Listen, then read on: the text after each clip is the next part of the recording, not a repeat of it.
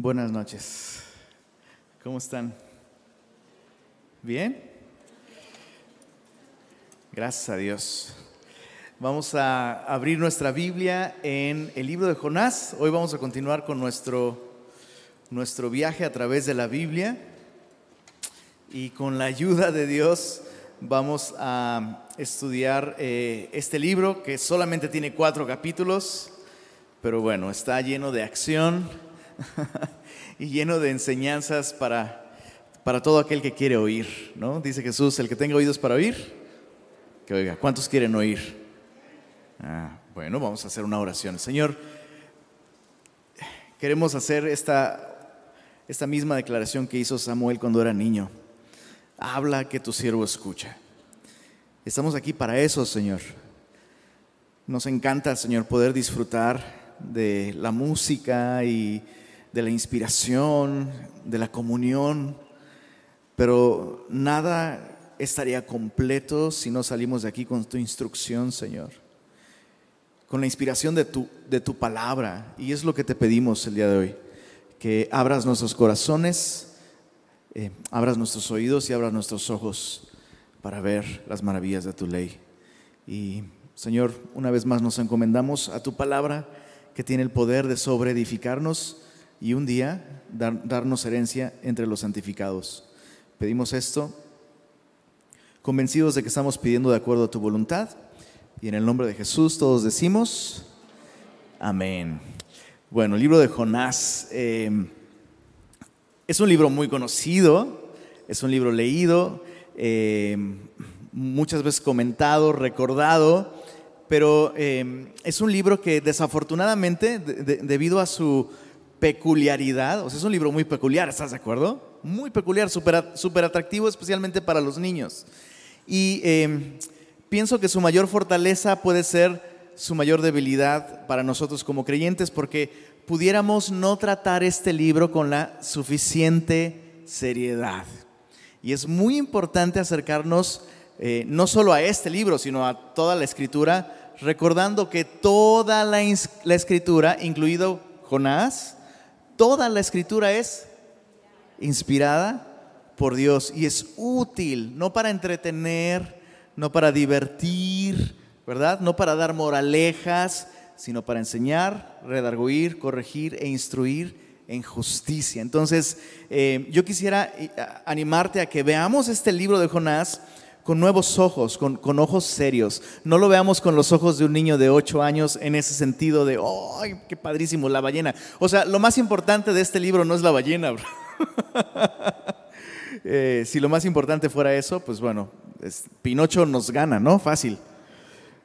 Pero este libro tiene algo que decirnos. Sí, pues bueno, vamos a, eh, como siempre, comenzar con una pequeña sección de preguntas que nos ayudan a entender cada libro que estudiamos. La primera pregunta es, ¿quién lo escribió? Eh, hay cierto debate acerca de eh, si Jonás eh, realmente escribió este libro o alguien más redactó los eventos que se describen aquí.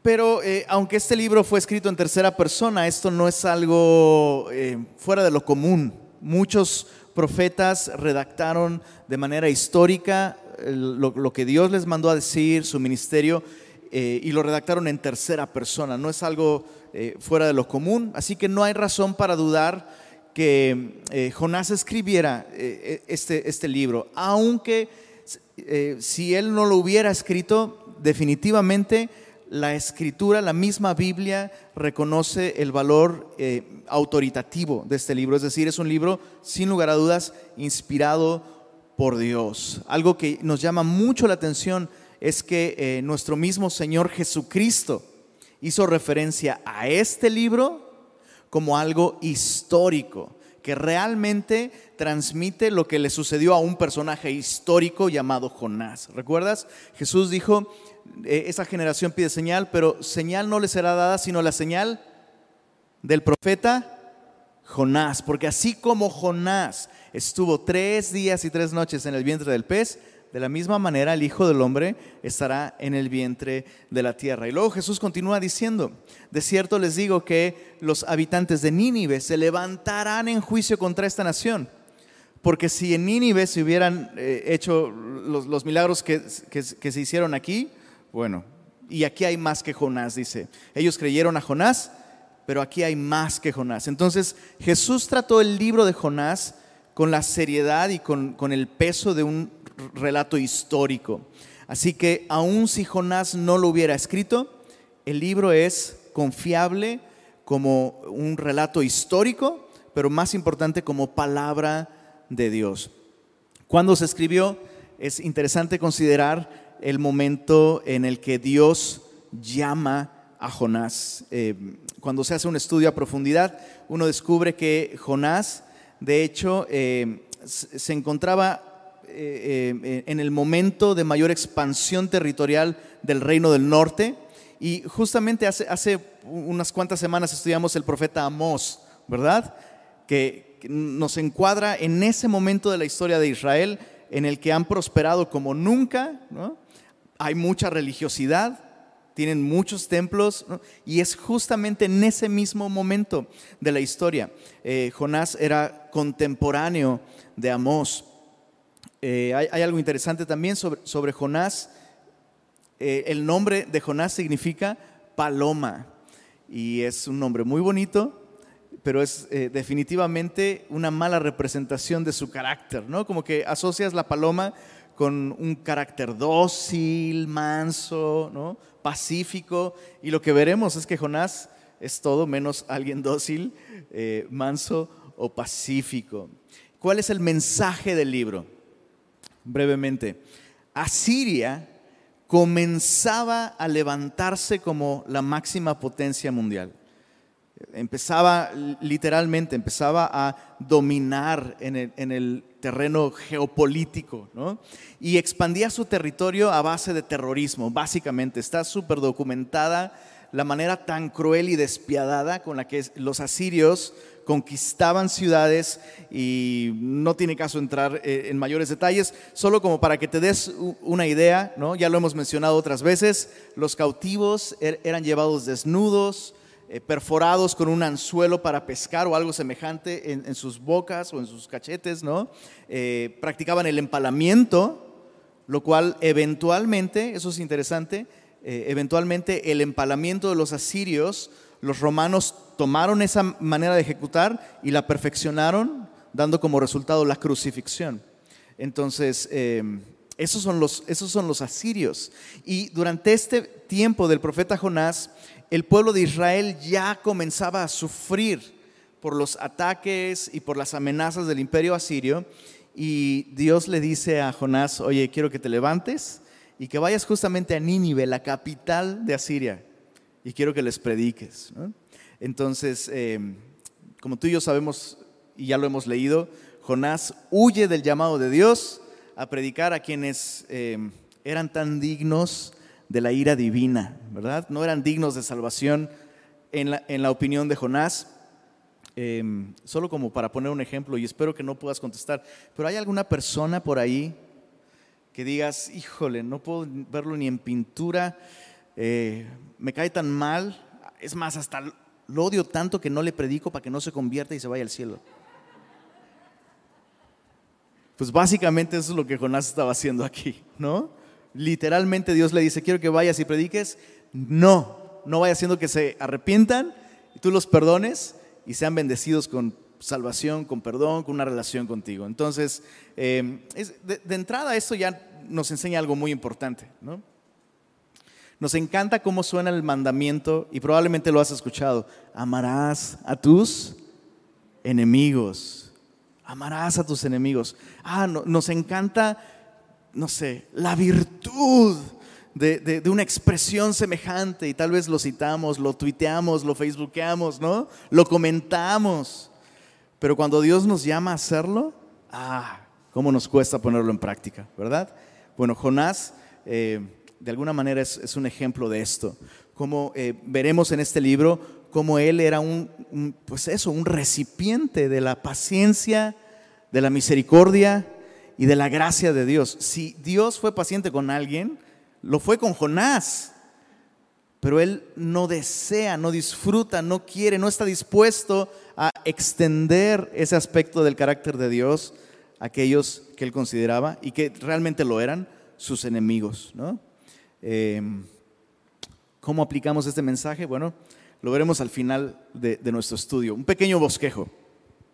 Cuatro capítulos y literalmente son cuatro episodios o cuatro distintos momentos de Jonás y su relación con Dios. En el capítulo 1 tenemos a Jonás escapando de Dios. Eh, puedes poner escapando entre comillas, pues no se puede escapar de Dios, ¿estás de acuerdo? Capítulo 1, escapando de Dios, entre comillas. Capítulo 2, volviendo a Dios, también entre comillas. Como que si acabas en, el estómago de un pez, muriendo por la acidez de los eh, jugos gástricos de una gallina, de una ballena en completa oscuridad, como que es muy fácil decir, Señor, sí, te entrego mi vida, me arrepiento, te voy a servir. Entonces, entre comillas también. Capítulo 3, eh, obedeciendo a Dios, ¿qué crees? Entre comillas también como lo veremos en nuestro estudio más adelante. Y en el último capítulo, cinco millas ya, eso ya es serio, enojado con Dios. Y no entre comillas, ¿eh? realmente enojado con Dios. Muy bien, capítulo 1 dice así. Vino palabra de Jehová a Jonás, hijo de Amitai, diciendo, levántate y ve a Nínive aquella gran ciudad y pregona contra ella, porque ha subido su maldad delante de mí. Esa es, la instrucción de Dios a Jonás. Ve y predica contra ella. Eso eh, llama mucho la atención porque, o sea, imagina que Dios te dijera, oye, esa persona que te ha hecho tanto daño, dile que estoy enojado con ella. O sea, ve ve y predica contra ella, denuncia las cosas que ha hecho mal. Y es interesante que mira el verso 3 dice, Jonás se levantó para huir, ¿qué dice ahí, perdón? De la presencia de Jehová a Tarsis. Ahora, a mí me llama mucho la atención esto. Dios llama a Jonás a ir a Nínive y el texto nos dice no que él huyó de Nínive, sino que huyó de la presencia de Jehová. Y esto, nos debe enseñar toneladas con respecto a la importancia, la importancia de la obediencia en la vida del cristiano, en la vida del creyente. La obediencia es importante, no desde un, insisto, no hay que verlo como una cuestión de legalismo, pero la Biblia sí me enseña que desobedecer a Dios rompe mi relación con Él. Jonás probablemente está pensando que él está huyendo de algo que Dios le llamó a hacer de un mandato divino. Pero la Biblia dice, no, realmente no estaba huyendo de Nínive, realmente no estaba huyendo de un mandato o de una misión, realmente estaba huyendo de quién? De Dios. Desobedecer su voluntad. Huir de su voluntad es huir de su persona. Porque a donde Dios nos envía, Dios va con nosotros. Es, como, con, es como eh, con Abraham. Dios le dice, sal de tu tierra y de tu parentela a la tierra que yo te mostraré. Y lo siguiente que vemos es que después de muchos retrasos, la muerte de su hermano, la muerte de su papá, finalmente sale y va hasta la tierra prometida. Y cuando llega a la tierra prometida, ¿qué crees? Dios estaba esperándolo ahí. Y le dice, esa es la tierra que yo te había prometido. Entonces, la obediencia es importante en la vida del creyente. Insisto, no porque a través de la obediencia yo me gano la bendición de Dios. Nosotros no podemos ganarnos la bendición de Dios, eso es por gracia. Pero la obediencia nos coloca en el lugar donde podemos experimentar su gracia, experimentar su presencia. Ahora, Dios estaba llamando a Jonás a Nínive, pero tal vez eh, a ti te está llamando a otra cosa, ¿no? Tu llamado a criar a tus hijos es algo que no debes descuidar tu llamado a vivir con las prioridades que Él nos muestra en su palabra. Si eres casado, si eres casada, hay un mandato específico que si lo ignoramos, literalmente estamos huyendo de su presencia. Bueno, continuamos leyendo. Jonás se levantó para huir de la presencia de Jehová a Tarsis. Tarsis básicamente era en el extremo, eh, este, oeste, en el extremo oeste.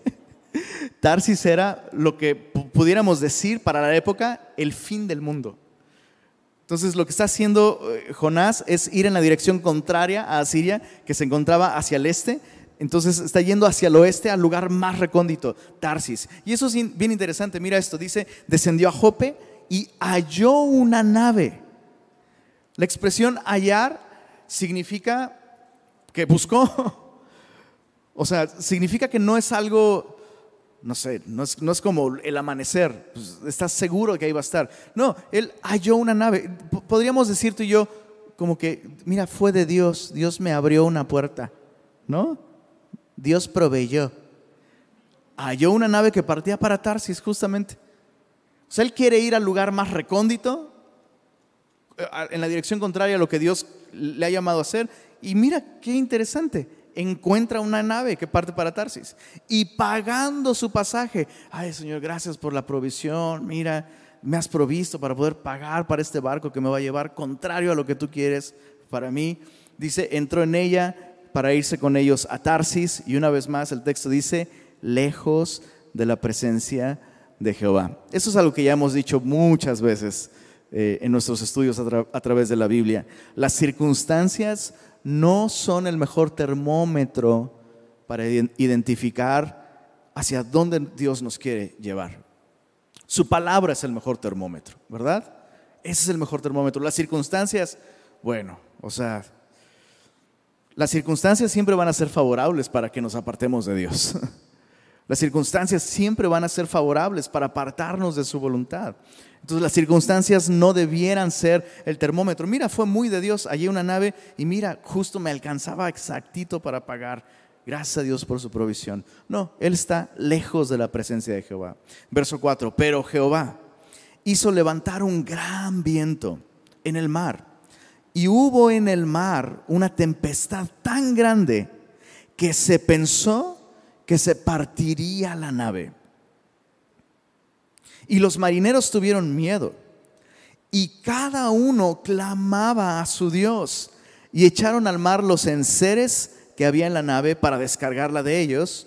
Pero Jonás había bajado al interior de la nave y se había echado a dormir. Ahora, otra vez, circunstancias. Bueno, las circunstancias se dieron, encontré la nave, tenía el dinero, eh, sentimientos, ¿no? Podríamos, o sea, ¿qué onda con este cuate? Está en medio de una tormenta tan grave que los marineros piensan la nave se va a partir. O sea, una tormenta tan terrible que estos cuates paganos comienzan a orar a su Dios, ¿no? ¿Y qué está haciendo Jonás? Durmiendo. En paz me acostaré y asimismo dormiré, ¿no? a su amado dará Dios el sueño. Mira, eh, ¿sabes qué? Eh, subirme a este barco es lo mejor que me ha pasado. Tengo tanta paz. Incluso soy súper espiritual porque tengo paz en medio de la tormenta. Sentimientos, emociones. El corazón, dice la Biblia, es engañoso y perverso más que todas las cosas. O sea, realmente Él está pues sí, muy tranquilo durmiendo en medio de una gran tormenta. Ahora, nota esto que es, tan revelador. Los marineros tuvieron miedo, pero Jonás no tiene miedo. Jonás está literalmente, está dormido. Y en este capítulo se menciona constantemente el temor de los marineros. Pero, pero Jonás está, en serio, ¿eh? Quitadísimo de la pena. Ahorita lo vamos a ver un poco más adelante con más claridad, cómo realmente a él no le está afectando lo que está sucediendo a su alrededor. Pero ¿a quién le está afectando? A los marineros. Los marineros están, o sea, están, dicen por ahí, no, esa expresión creo que mejor no, pero, pero la están pasando muy mal, pues. La están pasando muy mal. Y hay algo bien interesante aquí. La bronca no es entre Dios y los marineros, ¿estás de acuerdo? ¿Entre quién y quién es el problema? Jonás y Dios. Pero, escucha esto, y esto en el momento en el que este hombre está en el barco de ellos, es bronca de ellos también. Y eso es algo que tú y yo tenemos que aprender por los dos lados de la moneda. A veces decimos, bueno, no, no estoy haciendo lo que Dios quiere, pero ese es mi problema. ¿Sabes qué es? O sea, Eva pensó así tal vez y la humanidad cayó. Adán pensó así tal vez y, y, seguimos sufriendo las consecuencias del pecado de uno solo. Mi pecado siempre va a afectar a aquellos que están cerca de mí, especialmente, ahí te va, aquellos que están en mi barco. Por eso es tan importante, ¿verdad? Eh, la obediencia. No solo me aparta de Dios. ¿Cuántas tormentas hemos traído a nuestra familia, a nuestra iglesia, a nuestro círculo de amistades por estar nosotros en rebelión con Dios fuera de su voluntad? Y como suele pasar, cuando una persona está tan mal espiritualmente, más fácilmente los que están alrededor empiezan a identificar algo aquí no está bien. Y el otro puede estar como, no, yo tengo mucha paz, mira. El corazón se puede endurecer tanto. Entonces, por un lado, hay que reconocer esto. Mi desobediencia y mi pecado sí puede afectar a aquellos que están alrededor de mí. Pero por otro lado, hay que tener cuidado a quienes subes a tu barco. Esa es otra enseñanza muy importante. Esos hombres no tenían idea de que, este, de que al recibir a Jonás en su barco estaban ayudándole a desobedecer a Dios. Pero va a haber veces en las que tú y yo tendremos muy claro, muy claro, que asociarnos con una persona o ayudarle a una persona en ciertos contextos es ayudarle a apartarse de Dios. Y tú y yo tenemos que estar pues bien truchas y no estar dispuestos ayudar a otros a alejarse del Señor. Bueno, e, esos marineros no lo saben, pero están a punto de descubrirlo. Mira, verso 5 dice así. Dice, eh, perdón, verso 6. El patrón de la nave se le acercó y le dijo, ¿qué tienes, dormilón? Levántate y clama a tu Dios. Quizá Él tendrá compasión de nosotros y no pereceremos. Básicamente, e, e, esta pregunta, ¿qué tienes, dormilón? Es, perdón que la parafraseé, pero obviamente esto está suavizado, ¿no? O sea, son marineros. ¿Qué te pasa? ¿Estás como operado del cerebro? O sea, nos estamos hundiendo y tú estás dormido. ¿Estás mal de la cabeza? ¿Qué tienes? Algo no cuadra contigo, bro. Levántate y ponte a orar. Ahora, eso es maravilloso. Ya que un pagano le diga a un cristiano, Oye, como que te estás descuidando tu vida de oración, ¿no? Domingo a las 11 de la mañana en la barbacoa con tu amigo todo crudo. Oye, ¿qué los cristianos a esta hora no están adorando a su Dios? O sea, ya cuando un cristiano dice, oye, ¿qué? Esto no cuadra. Ahora dice el verso, verso 7, y dijeron cada uno a su compañero, venid, echemos suertes para que sepamos por causa de quien nos ha venido este mal. Y echaron suertes, ¿qué crees? La suerte cayó sobre Jonás. Esta era una práctica común de la época. Y la Biblia nos dice algo interesante en el libro de Proverbios. La suerte se echa en el regazo, pero de Jehová es la decisión de ella. No, significa entonces que, a ver, vamos a ver quién, quién no ha diezmado. Ah, todo mal. Simplemente es algo que ellos hacían, pero la Biblia reconoce que Dios está en control incluso de eso, ¿no? En ese tiempo no se tenía, como el día de hoy, la presencia del Espíritu morando en nosotros, la eh, palabra de Dios completa, la revelación completa del canon bíblico. Así que eso es lo que se usaba en aquel tiempo para pedir a Dios que Dios trajera revelación y consejo. Y la suerte cayó sobre Jonás. Verso 8 todo, el libro está lleno de preguntas hacia Jonás y son muy interesantes todas. Eh, yo te quiero animar a que en casa hagas un estudio de estas preguntas hacia Jonás y te las hagas a ti mismo, ¿no? O sea, tal vez algunos, algunos de nosotros ya nomás con la primera tenemos, ¿no? ¿Qué tienes, dormilón? ¿Por qué no estás orando? ¿No? Una pregunta interesante, ¿cómo la podemos responder? las preguntas del verso 8 dice, entonces le dijeron ellos, decláranos ahora, ¿por qué nos ha venido este mal? Entonces le preguntan, ¿qué oficio tienes? ¿Cuál sería su respuesta? Profeta. ¿De dónde vienes? De la tierra prometida. ¿Cuál es tu tierra? ¿y de qué pueblo eres? Soy parte del pueblo de Dios. Eh, es, como la historia que escuché de un, de un pastor que va en su motocicleta en los Estados Unidos y literalmente va, pues va, como dicen, quemando llanta, ¿no? Entonces lo paran por exceso de velocidad. El policía estaba así como literal, o sea, sacado de onda, ¿qué te pasa? ¿No? Entonces le pregunta, ¿a qué te dedicas? Y el pastor dice, em, soy maestro. bueno, ¿y, dónde enseñas? Ya tuvo que decirle, pues en una iglesia, soy pastor. Ah, ¿En serio? Imagínate, o sea, ¿qué onda con esas preguntas, no?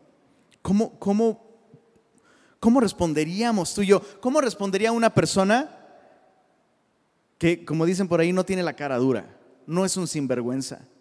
Lo responderías agachando la cabeza, reconociendo. O sea, creo que estas simples preguntas del verso 8 serían suficientes para que una persona dispuesta a arrepentirse se arrepienta. ¿Qué estoy haciendo? No puede ser. O sea, soy un profeta, soy un vocero de Dios. ¿Qué hago aquí? Pero mira, mira su respuesta, verso 9. Él les respondió, soy hebreo y temo a Jehová, entre comillas Dios de los cielos que hizo el mar y la tierra. Y mira, mira el verso 10. Yo no sé si mientras Jonás lo decía, lo decía así como, soy una gran persona. Verso 10, aquellos hombres temieron sobremanera y le dijeron otra vez, ¿por qué has hecho esto? Mira que, claro es el, creciendo, por así decirlo, del temor de los marineros. Primero, tienen temor, dice el, el, eh, eh, el, verso 5, tuvieron miedo de la tormenta, las circunstancias. Pero en el verso 10 dice, temieron sobremanera. Y este no es un temor por la tormenta o las circunstancias, sino por las consecuencias. Es decir, ¿nos estás diciendo que tú eres adorador de Jehová? O sea, la única deidad en el mundo que, especialmente en este, en este momento, aseguraba tener control en los cielos y en la tierra era Jehová. Todos los dioses de las eh, civilizaciones paganas eran tribales y tenían, eh, pues como, como, como los servicios de celular, tenían zonas de cobertura, ¿no? ahí no tenemos cobertura. Había dioses que controlaban el mar, dioses que controlaban la tierra, las montañas, el aire, ¿no? Los ríos, pero este es, este es Jehová. Y su fama desde el Éxodo se ha extendido por todos lados y ellos saben de quién está hablando. ¿Estás hablando de ese Jehová? Temieron sobremanera y le dijeron, ¿por qué has hecho esto? Porque ellos sabían que huía de la presencia de Jehová, pues él se lo había declarado y le dijeron, ¿qué haremos contigo para que el mar se nos aquiete? Una vez más, no se te olvide hacer ese estudio de las preguntas, ¿no? O sea, ¿por qué has hecho esto? ¿Qué, ¿Alguien te ha dicho? ¿Qué, qué, qué debo hacer contigo? ¿Qué debo hacer contigo? No puede ser. Dice el verso 12. Él respondió, chécate, su respuesta es, bueno, él respondió, déjenme orar voy a confesar mi pecado, voy a arrepentirme, voy a preguntarle al Señor qué es lo que quiere conmigo, voy a esperar instrucciones, voy a, volver al Señor. No, tomadme y echadme al mar, y el mar se os aquietará. Porque yo sé que por mi causa ha venido esta gran tempestad sobre vosotros. O sea, literalmente, Jonás está dispuesto a morir, pero no a arrepentirse ni a hacer la voluntad de Dios. Qué corazón tan endurecido. Ahora mira esto, el verso 13. Aquellos hombres trabajaron para hacer volver la nave a tierra. ¿Cómo crees? Eso es una locura. Te vamos a acercar al puerto más cercano que te permita ir a donde Jehová te mandó, ¿no? Pero dice, dice el verso, verso 13, el mar se iba embraveciendo más y más contra ellos. Entonces clamaron a Jehová y dijeron, te rogamos ahora, Jehová que no perezcamos por la vida de este hombre, ni pongas sobre nosotros la sangre inocente, porque a ti Jehová, porque tú Jehová has hecho como has querido. Ahora, en todo este capítulo No vemos a Jonás orando a Jehová. ¿Quién está orando a Jehová? Los marineros. Qué, impresionante. Esto me enseña algo que no debemos pasar por alto. Confesar es mucho más que simplemente reconocer lo que hemos hecho. O sea, Jonás está reconociendo que está huyendo de Jehová. Los marineros lo escucharon de su propia boca, pero eso no es arrepentimiento. Eso no es arrepentimiento. Dice el verso, verso 15, tomaron a Jonás, lo echaron al mar y el mar se aquietó de su furor y temieron. ¿Te dice cuenta? Verso 5, tuvieron miedo. Verso 10, temieron sobremanera. Verso 16, temieron aquellos hombres a Jehová con gran temor. Ellos están creciendo en este sentido de reverencia, respeto y adoración a Dios. Y Jonás está cada vez más duro, pero lo van a echar a remojar tres días y tres noches. Y eso puede ablandar hasta el corazón de, un hombre como Jonás. Ofrecieron sacrificio a Jehová e hicieron votos. Ahora, la historia debería terminar ahí. ¿Estás de acuerdo? Mira el verso 17. Pero Jehová, pero Jehová tenía preparado un gran pez que tragase a Jonás y estuvo Jonás en el vientre del pez tres días y tres noches. Mira qué, interesante. Brevemente, así para envolver este capítulo. Síntomas de que estás escapando de la presencia de Dios o de la voluntad de Dios. Número uno, desobedecer su voluntad cosas que Dios muy claramente te ha dicho, esto tiene que ser así. No hacerlo así, eso es un síntoma de que estás escapando de su voluntad. Número dos, falta de temor.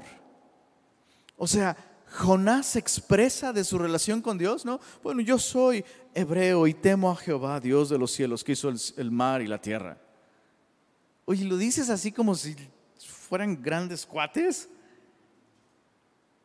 Es más, cuando tú lo dices, los otros tienen miedo, pero tú no tienes miedo. Falta de oración es el tercer síntoma. Cuando aún circunstancias que hacen que incrédulos doblen sus rodillas y un cristiano no dobla sus rodillas, o sea, no es posible que los marineros paganos tuvieran más disposición a recurrir a la oración. Jonás no oró ni siquiera para pedir perdón a Dios y arrepentirse. Eso es bastante revelador. Y finalmente, falta de arrepentimiento. Los marineros están más preocupados por hacer lo correcto. ¿Qué haremos contigo? No, no era tanto una respuesta de, ya nos tienes hasta acá, ¿qué vamos a hacer contigo? Sino, ¿qué es lo que se debe hacer? y este hombre ni siquiera en ese momento está dispuesto a decir, tengo que volver al Señor. Debo consultarlo, debo hablar con Él. No estuvo dispuesto a orar ni siquiera para eso, buscar al Señor y pedirle que Él le diera dirección. Pero Jehová tenía preparado un gran pez. Eso es interesante. Su profeta no está preparado para hacer su voluntad, pero este gran pez está listo para hacer su voluntad. Capítulo 2 dice así. Eh, el capítulo 2, eh, recuerda, el título es volviendo a Dios entre, entre comillas. Entonces, oró Jonás a Jehová su Dios desde el vientre del pez. Y el texto es bien enfático, ¿no? La tormenta no lo hizo clamar al Señor, la reprensión de los marineros no lo hizo clamar al Señor, preguntarle qué tenemos que hacer contigo no lo hizo clamar al Señor, pero un gran pez lo hizo clamar al Señor la experiencia debió ser realmente aterradora, ¿no? Y desde ahí clama al Señor. Ahora, algo interesante sobre esta oración, es una oración muy bella y es una oración saturada de conceptos que encontramos en los salmos. Prácticamente lo que, lo que esta oración revela es que Jonás estaba lleno, lleno de conocimiento bíblico hay por lo menos nueve referencias directas de los salmos. son, evidentemente, son paráfrasis, ¿no?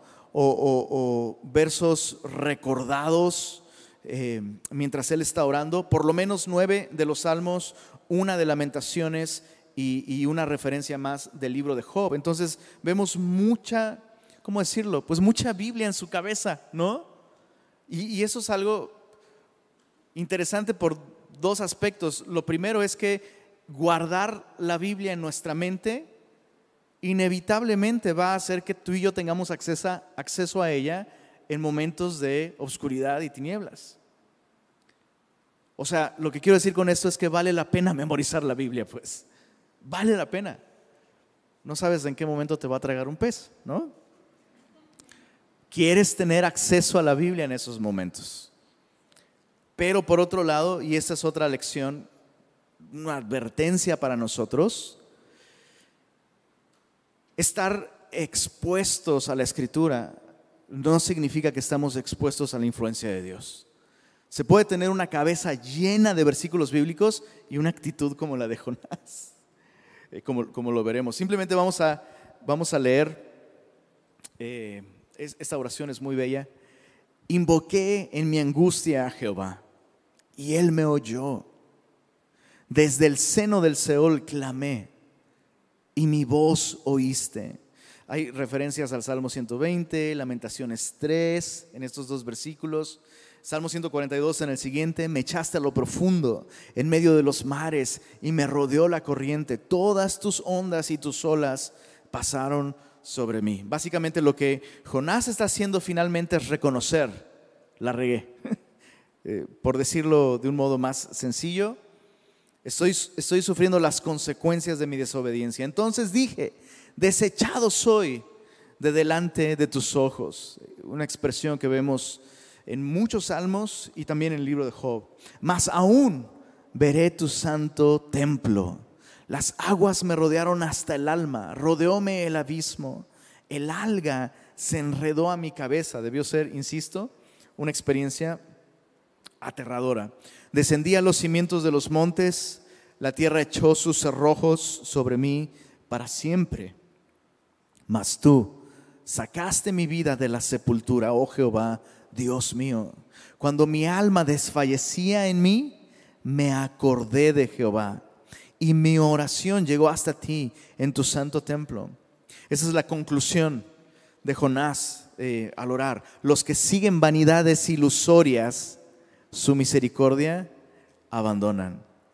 esta expresión, vanidades ilusorias, ya lo hemos visto varias veces, es una manera poética de referirse a los ídolos. Los ídolos son, son eso, son vanidad, son algo vacío, algo hueco, una ilusión simplemente. Entonces, básicamente lo que Jonás está diciendo es, reconozco que yo tengo un ídolo, o tenía un ídolo en mi vida, o estaba siguiendo un ídolo en mi vida.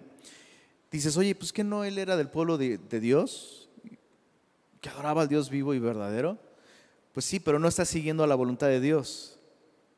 Está siguiendo la voluntad de quién? De Jonás. Entonces, ¿quién es el ídolo de Jonás? Jonás es el ídolo de Jonás. Ese es el peor de los ídolos, el que está en el espejo, ¿verdad? Cualquier cosa que ocupe el lugar de Dios en tu vida es un ídolo, aún tú mismo. Jonás estaba siguiéndose a sí mismo y acabó así. Dice en el verso 9, mas yo con voz de alabanza te ofreceré sacrificios y mira qué interesante, pagaré lo que prometí. ¿Qué es lo que está sucediendo ahí? en la boca del pez. Lo que sucedió en la pandemia, ¿no? Señor, si me salvas de esta pandemia y permites que todo esto pase, ahora sí voy a disipularme y me voy a congregar y voy a... Y ya después se te olvida y listo, ¿no? O sea, es, es una reacción emocional, no es realmente el resultado de un cambio en su corazón, sino un cambio en las circunstancias. Él se echó al mar pensando, ya me voy a morir, listo. Y Dios dice, ah, vas a estar tres días y tres noches en el vientre de un pez. Por favor, Señor, si me sacas de aquí, yo te prometo, voy a hacer lo que me dijiste. Ya, ya pues, voy a hacer lo que me dijiste. Es, es como, por ejemplo, perdón que ponga ese ejemplo, pero es un buen ejemplo, ¿no? Una relación súper larga donde el chavo no se, no se compromete, ¿no? Pasan los siglos de los siglos, ¿no? La chava ya está esperando, pues me voy a casar en las bodas del Cordero por lo menos, ¿no? El vato no se compromete y la chava tiene dos opciones, confiar en Dios y tomar decisiones o una práctica que yo no recomiendo, no la recomiendo, ponerle un ultimátum. O sea, ¿qué, va a hacer el vato si le dices, si no me das anillo, te dejo? No, sí, ya, mi amor, toma. ¿Tú crees que eso va a funcionar? No, se lo tuvieron que presionar. Se supone que el amor debería estar haciendo que en mis tiempos era, era más bien, no, espérate, todavía no te cases, ¿no? ¿No? O sea, es así. Y aquí con este, con este hombre lo que tenemos es esto, una indisposición a comprometerse con la voluntad de Dios. Está dispuesto a ceder cuando sus circunstancias cambian, pero no es un cambio en su corazón, es un cambio en las circunstancias. Bueno, Jonás promete, pagaré lo que prometí, las salvaciones de Jehová, probablemente Jonás está pensando en esto, es Dios quien me va a salvar, y mandó Jehová al pez y vomitó a Jonás en tierra. Yo honestamente creo que quien sufrió más en este capítulo no fue Jonás, sino el pobre pez. De, hecho, hay, un, hay, un, caso, se, debate mucho sobre si es histórico o no es histórico, pero hay un, marinero llamado James Bartley, puedes buscarlo, James Bartley, y se dice, o sea, este caso se publicó en periódicos y toda la cosa, que este aprendiz de marinero fue tragado vivo por un, por un chacalote, que es una enorme ballena, ¿no? Y la, tripulación lo dio por ahogado porque la ballena golpeó la embarcación donde iban, varios hombres cayeron al agua y él fue uno de los que pues no lograron recuperar. Total que encontraron la ballena muerta como a los dos días después de eso. Tenía todavía los arpones que habían clavado sobre ella y ya que está muerta, la, arrastran hasta la costa, ya sabes lo que se hace, ¿no? Las, las parten, las abren, la aprovechan todo, y dentro del vientre de, este chacalote, ¿quién crees que estaba? James Bartley. Posición fetal, completamente blanco, blanco, blanco por los jugos gástricos de la ballena, y se recuperó después de tres, cuatro semanas, una cosa así. Eh, y muchos sugieren que lo que mató a esa ballena no fueron los arpones, sino la indigestión provocada por tener un ser humano ahí adentro. Entonces, quién sabe, eh? en una de estas, o sea, quien estuvo dispuesto, dispuesto a morir por hacer la voluntad de Dios fue este gran pez, ¿no? que por cierto no nos dice la Biblia que fue una ballena, pudo haber sido un goldfish gigante que Dios creó para eso especialmente. Hubiera sido muy triste, pero bueno. Capítulo 3. El capítulo 3 le hemos titulado obedeciendo a Dios, pero entre comillas. Lo que tenemos aquí es el verdadero milagro, ¿eh? No que Jonás haya sobrevivido al gran pez, sino la conversión de una ciudad entera. Es el avivamiento más grande en la historia de la humanidad. Vino palabra de Jehová por segunda vez a Jonás diciendo, levántate y ve a Nínive, aquella gran ciudad, y proclama en ella el mensaje que yo te diré. Si comparas esto con los primeros versos del capítulo 1, Dios no ha cambiado su plan. Y eso es bien inspirador para mí. Porque dice, dice el texto, vino palabra de Jehová por segunda vez a Jonás. Y su mensaje y su misión y su llamado era idéntico. Es increíble, ¿no? Que, que tengamos un Dios de segundas oportunidades. Y segundas, segundas oportunidades. Y terceras, segundas oportunidades. Y cuartas, segundas oportunidades. Porque con Dios siempre es la segunda oportunidad. Él no va llevando la cuenta. Levántate, ve a Nínive, aquella gran ciudad. Proclama en ella el mensaje que yo te diré. Y mira, mira los verbos eh, en el verso 3. Se levantó Jonás, fue a Nínive, conforme a la palabra de Jehová y era Nínive ciudad grande en extremo de tres días de camino, y comenzó Jonás a entrar por la ciudad, camino de un día, y predicaba diciendo, de aquí a 40 días Nínive será destruida. Listo, ese era su mensaje. O sea, ni siquiera una ilustración al principio, la bienvenida a los nuevos por primera vez, ¿no? Cero. Eso es lo que Dios me dijo que dijera. ¡Pum! Listo. Ahora mira el resultado. Los hombres de Nínive ¿What? Creyeron. Ahora eso es aún más interesante. Creyeron a Dios. No creyeron a Jonás. No dice que creyeron que Jonás era un mensajero de Dios, sino creyeron a Dios y proclamaron ayuno, se vistieron de silicio desde el mayor hasta el menor de ellos. Y llegó la noticia hasta el rey de Nínive, muy probablemente Salmanasar III, y se levantó de su silla. Eso es insólito. O sea, que un rey deje su lugar de, autoridad. Pero eso es lo que este hombre está haciendo. Dejó su silla, se despojó de su vestido real, se cubrió de silicio, se sentó sobre ceniza e hizo proclamar y anunciar en Nínive, por mandato del rey de sus grandes, diciendo, hombres y animales, bueyes y ovejas, no gusten cosa alguna, no se les dé alimento ni beban agua, cúbranse de silicio, hombres y animales, clamen a Dios fuertemente. Mira qué interesante, verso 8. Conviértase cada uno de su mal camino, de la rapiña que hay en sus manos. ¿Quién sabe si se volverá y se arrepentirá Dios y se apartará del ardor de su ira, y no pereceremos? ¿Sabes qué es increíble? La respuesta. La respuesta de estos hombres al mensaje de Dios te, das cuenta que no hay, un o sea, no hay una oferta de perdón, no hay una oferta de salvación. El mensaje es, Dios va a destruir esa ciudad en 40 días. Su maldad llegó hasta, hasta sus narices y, listo, va a acabar con ustedes. Y mira su, respuesta de ellos. Creyeron esa parte del mensaje y eso fue suficiente para producir un cambio en sus corazones. Creyeron a Dios a tal punto que, o sea, las mismas autoridades, lo que están diciendo aquí al incluir a los animales, ¿no? que no se les dé de comer, que no se les dé de beber. La idea es, no se ocupa jalar ahorita, lo que se ocupa es buscar a Dios. Se nos va a morir el ganado, vamos a perder la cosecha si los animales no aran y no van a arar si no se les da de comer o de beber. Vamos a perder mucho. Chicos, vamos a perder nuestras almas si no buscamos a Dios. Esto no, o sea, no es comparable. Qué increíble.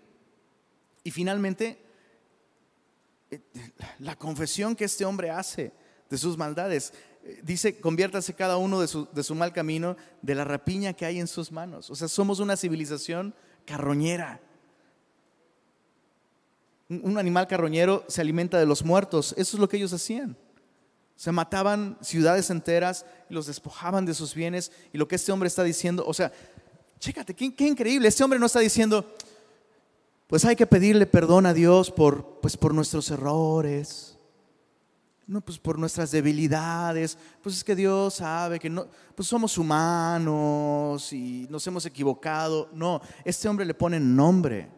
Es como si una persona el día de hoy confesara a Dios su, su pecado. Señor, perdóname por mi no sé. Perdóname por robar. Señor, perdóname por maltratar a mi familia. Señor, perdóname por cómo le hablo a mi esposa o a mis hijos. Señor, perdóname por mi inmoralidad sexual. Perdóname por ser un gandalla, Señor. Perdóname por mi amargura, perdóname por mi envidia, perdóname por el... No sé. E-, es reconocer.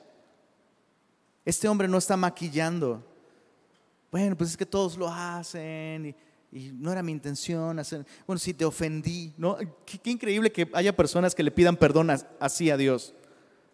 Señor, pues si te ofendí, porque pues ya ves cómo eres, es bien delicado y pues, pues ya uno nunca sabe cuándo te ofendes, luego cualquier cosa te ofende.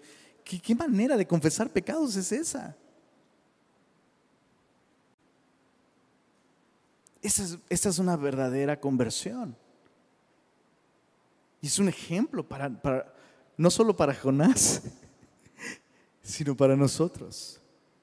Mira, mira, el verso 10 es el sello de aprobación divina. Y vio Dios lo que hicieron, que se convirtieron de su mal camino y se arrepintió del mal que había dicho que les haría y no lo hizo. Eso es increíble. Dios, muchas veces decimos, ¿no? Bueno, no, yo, yo ya cambié. Pues no, pues no se ve. Pero Dios ve mi corazón. Y qué interesante, o sea, es, es peligroso porque eso es cierto. Eso es cierto, Dios ve el corazón. Pero cuando el corazón cambia, las acciones lo hacen evidente. No podemos decir que nuestro corazón ha cambiado. Mira lo que dice el verso 10. ¿Vio Dios su corazón? Dice ahí. ¿Así dice? No. ¿Vio Dios lo que hicieron? Es decir, sus acciones, sus obras fueron un resultado de la conversión de su corazón. Su corazón ha cambiado, por tanto su vida ha cambiado. Y Dios ve estas cosas. Capítulo 4, qué interesante. Último capítulo. Enojado con Dios, cinco millas. Pero, Jonás, qué interesante que después de una conversión tan increíble, o sea, ¿cuál es el trabajo del profeta? Transmitir el mensaje de Dios. ¿Cuántos profetas no anhelaron ver a su audiencia recibiendo el mensaje y convirtiéndose y aceptando y volviendo a Dios, ¿no? O sea, es como si yo, imagínate, ¿no? Que un domingo hacemos un llamado y, está lleno de gente incrédula aquí, todos se levantan, reciben a Cristo y yo, puede ser. Jonás se apesadumbró en extremo y se enojó. mira el verso 2, no, no, no es posible y oró a Jehová. y dijo, ahora, oh Jehová, ¿no es esto lo que yo decía estando aún en mi tierra? Por eso me apresuré a, huir a Tarsis, porque sabía yo, mira esto, que tú eres Dios clemente y piadoso, tardo en enojarte y de grande misericordia y que te arrepientes del mal. No puedo ni siquiera empezar a explicar lo mal que está todo esto. O sea, todo lo que él dice acerca de Dios es correcto. Y el cuate sabe estas cosas y las cree realmente. O sea, por eso te, por eso te dije que no quería venir. Porque sé cómo eres, sé que eres bueno, sé que perdonas, sé que eres misericordioso. Sabía que los ibas a perdonar, por eso no vine. Ahora fíjate una vez más, su conocimiento de Dios es profundo y correcto, pero no lo lleva a una intimidad con el Señor. Chicos, Jonás es una gran advertencia para nosotros.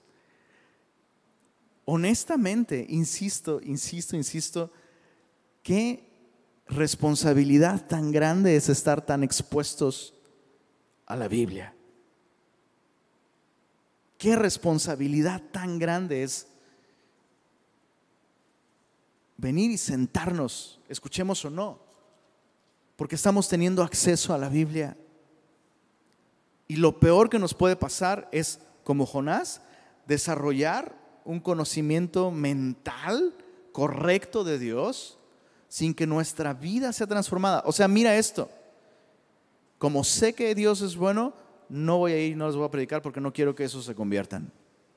¿Cuán mal, cuán mal está eso? ¿No? súper mal.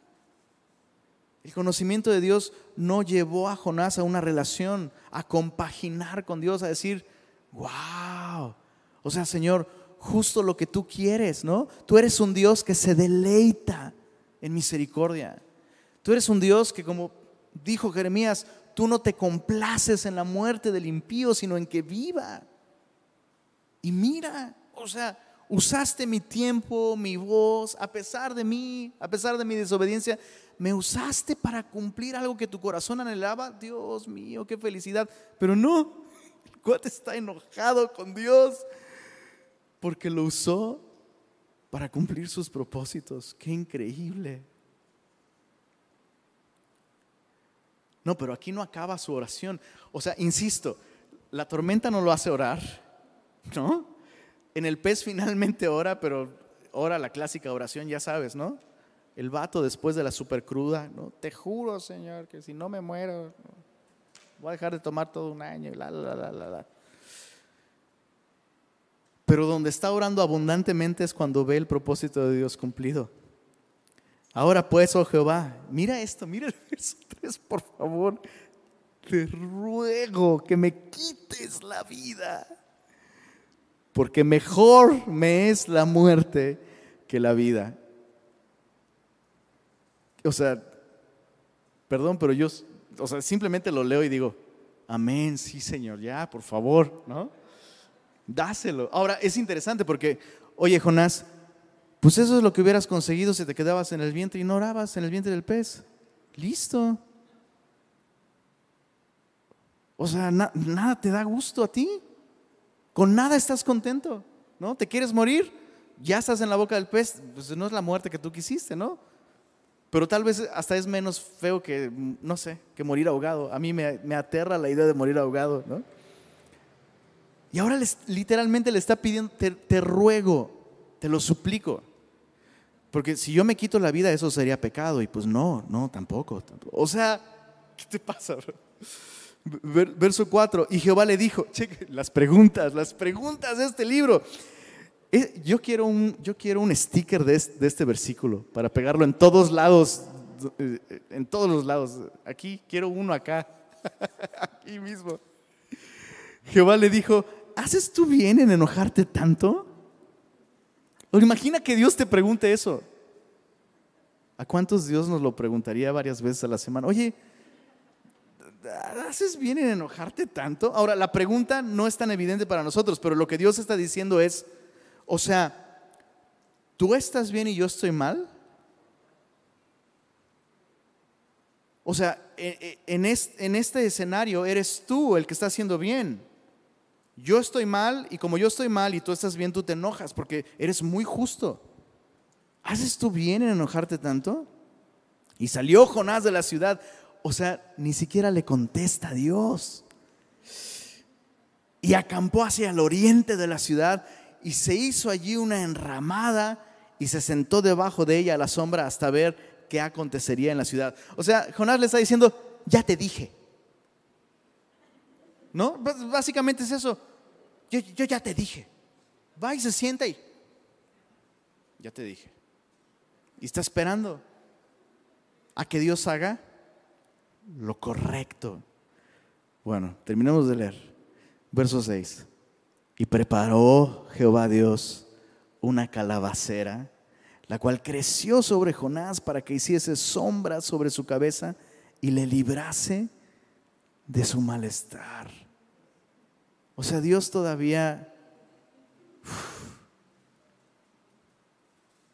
Y Jonás se alegró grandemente por la calabacera. No se nos dice en el texto que se alegró grandemente de que salió del pez. Ah, Señor, me salvaste del pez. Ah, Jonás se alegró. La Biblia no dice eso. No se alegró cuando Dios le dijo, mi plan para ti sigue intacto, te voy a dar una segunda oportunidad. No, no se alegró cuando se arrepintieron, no, se alegró con una calabacera. Pero al venir el alba del día siguiente, Dios preparó un gusano, el cual hirió la calabacera y se secó. Y aconteció que al salir el sol, preparó Dios un recio viento solano. Es como el viento, es, es un poco peor realmente. Es, es, es, el es, un viento que literalmente es el resultado de eh, llamaradas solares, explosiones solares. Es un fenómeno muy interesante. Hace cuenta el viento en tiempo de canícula, pero con esteroides. Este, ¿Cómo se les llaman a estas? ¿Freidoras de aire? Un, lugar donde hace un viento solano es como una freidora de aire, ¿no? más, más, o menos. Y dice, eh, y el sol hirió a Jonás en la cabeza y se desmayaba y deseaba la muerte, diciendo, mejor sería para mí la muerte que la vida. Strike two. Es la segunda vez que Jonás está diciendo esto. Entonces Dios dijo a Jonás, y otra vez es una pregunta, ¿tanto te enojas por la calabacera? Y él respondió, perdón, pero sería maravilloso tener una grabación de esto, ¿no? Mucho me enojo. Hasta no, no, no, no sé, no sé, no sé, no puede ser. Creo que lo dramaticé mejor en la casa, ¿va? Se me salió del alma. Mucho me enojo hasta la muerte. O sea, me estoy muriendo del coraje, ¿no? Me vas a matar de un coraje, Dios. Pues no querías morirte. Pues sí, pero no así. Verso 10. Y dijo Jehová, ¿tuviste tú lástima de la calabacera en la cual no trabajaste? Ni tú la hiciste crecer, que en espacio de una noche nació, en espacio de otra noche pereció. Y no tendré yo piedad de Nínive, aquella gran ciudad donde hay más de 120 mil personas que no saben discernir entre su mano derecha y su mano izquierda. Esta es una expresión que en la mente judía se refiere a infantes menores de 12 años. Es a partir de los 12 años que una persona ya tiene, según la mentalidad judía, a partir de los 12 años una persona ya tiene capacidad moral para discernir entre su mano derecha y su mano izquierda, el bien y el mal. Entonces fíjate, hay por lo menos 120 mil menores de 120 años. Eh, algunos han calculado la población de toda esa ciudad en alrededor de 600 mil personas, por lo menos. Y Dios le está diciendo, oye, ¿te enojas tanto porque pereció un pedazo de hierba con hojas? ¿No tendré yo piedad de Nínive? Hay más de 120 mil que no saben discernir entre su mano derecha y su mano izquierda. Qué interesante. Y muchos animales. Os he traído vida a esta ciudad. Dices, ¿se perdió una hoja en mi Biblia? ¿Acaba este libro con una pregunta? Sí, acaba este libro con una pregunta. Pero ¿y qué pasó con Jonás? Esa no es la pregunta más importante. La pregunta más importante es qué va a pasar contigo y conmigo después de escuchar esta historia. Así que eh, algunas preguntas. Déjame terminar con unas preguntas porque el libro termina con una pregunta. ¿Quiénes son tus ninivitas? Los ninivitas literalmente se extinguieron, pero tú y yo tenemos nuestros propios ninivitas. Si eres tigre, a lo mejor los rayados. Si eres regio, a lo mejor los chilangos. Si eres fifí, a lo mejor los chairos o viceversa. No sé. Pero todos tenemos un grupo de personas que nos cuesta trabajo amar y extenderles gracia y extenderles eso, paciencia y gracia. ¿Quiénes son tus ninivitas? Segunda pregunta, ¿hay personas afectadas por tu desobediencia? Es decir, si tú te encuentras en medio de una tormenta ¿Podrías decir con una conciencia limpia, esta tormenta es una tormenta circunstancial o es una consecuencia de mi desobediencia? Y estoy afectando la vida de otras personas. Siguiente pregunta. ¿Son tus acciones congruentes con tu actitud? Vemos a Jonás en el capítulo 3 teniendo acciones correctas. Fue a Nínive como Dios le pidió, predicó como Dios le pidió, anunció lo que Dios le pidió, pero cuando finalmente las, las personas se convierten, Jonás se enojó, porque sus acciones realmente no representaban la actitud de obediencia a Dios. Y qué terrible, qué terrible es estar haciendo las acciones correctas, pero con una actitud como la de Jonás, ¿no? sin una relación con Dios, sin una intimidad con Dios. Siguiente pregunta, ¿cuál es tu calabacera? A veces Dios trae alivio momentáneo a nosotros usando algo, una calabacera.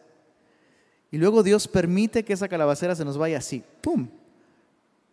Para capturar nuestra atención. Oye, estás más enfocado en tu comodidad que en mi voluntad.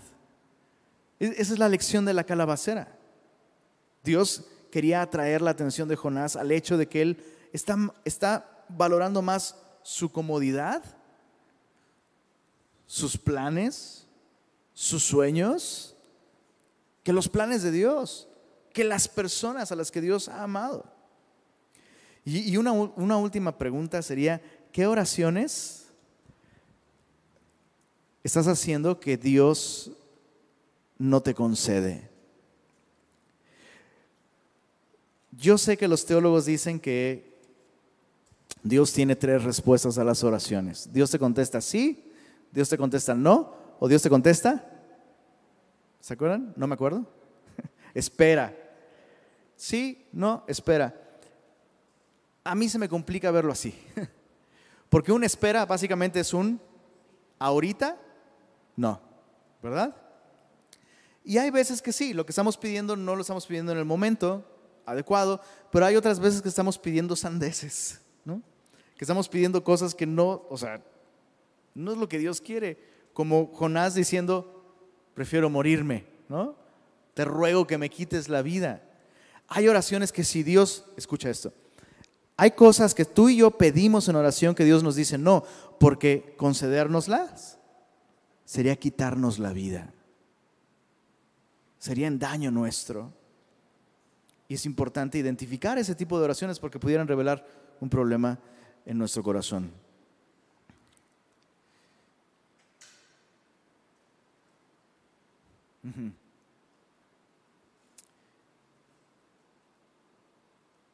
Qué impresionante libro, ¿verdad? ¿Cómo nos lleva a eso? A identificar que Dios es el mismo ayer, hoy, por los siglos y que el hombre sigue siendo el mismo también. No importa que esa historia se haya escrito hace tanto tiempo, con una persona tan distinta a nosotros, no es tan distinto al final. ¿Cómo vas a aplicar esto el día de hoy? Es, es la pregunta más importante. ¿Cómo aplicar lo que hoy Dios nos ha hablado a través de este libro de Jonás? Terminamos con una oración. Señor, gracias por tu palabra. Gracias porque verdaderamente es lámpara a nuestros pies, es lumbrera a nuestro camino. No nos has dejado tu palabra simplemente para iluminar nuestro entendimiento, sino para alumbrar nuestro camino, Señor, la dirección que tú quieres que tomemos. Y te rogamos, Señor, que el día de hoy nos permitas responder a ti. Te pido por aquellos que se encuentran tal vez ya en una tormenta, te ruego, Señor, que les des un corazón dispuesto a arrepentirse y volver a ti antes que arrojarse por la borda, Señor. Te ruego por aquellos que ya están en el vientre del pez, que tú traigas un cambio no solo en sus circunstancias, Señor, sino en su corazón. Y Señor, líbranos de vivir una vida de acciones correctas sin una actitud correcta, sin una relación contigo. Líbranos de estar tan llenos de la Biblia, pero tan vacíos de ti, Señor. Por favor, transforma nuestro corazón para anhelar lo que tú anhelas. Y gracias por las segundas oportunidades, Señor. Cada uno de nosotros aquí presentes estoy seguro, somos, somos un ejemplo de que tú eres un Dios de nuevos comienzos.